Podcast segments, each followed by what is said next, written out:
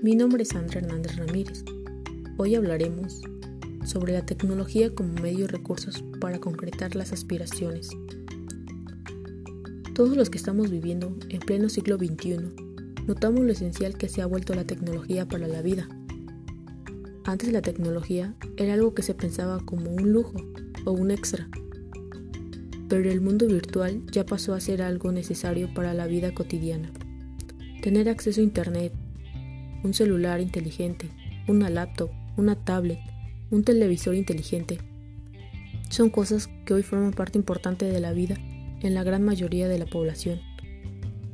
Los recursos didácticos tradicionales eran la tiza, el pizarrón, los libros y los cuadernos.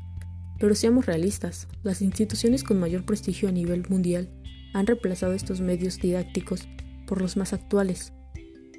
Las computadoras, los proyectores digitales, el Internet, las tablets, los videos multimedia, las pantallas digitales, son recursos didácticos que pueden permitir un mejor desarrollo del intercambio de conocimientos. Además, que en la mayoría de los países donde las personas tienen acceso a Internet y las tecnologías, están más cerca de concretar sus aspiraciones. El futuro ya llegó, es hoy. La tecnología pasó a ser parte de la cotidianidad del ser humano en un recurso infinito que brinda más ventajas que desventajas.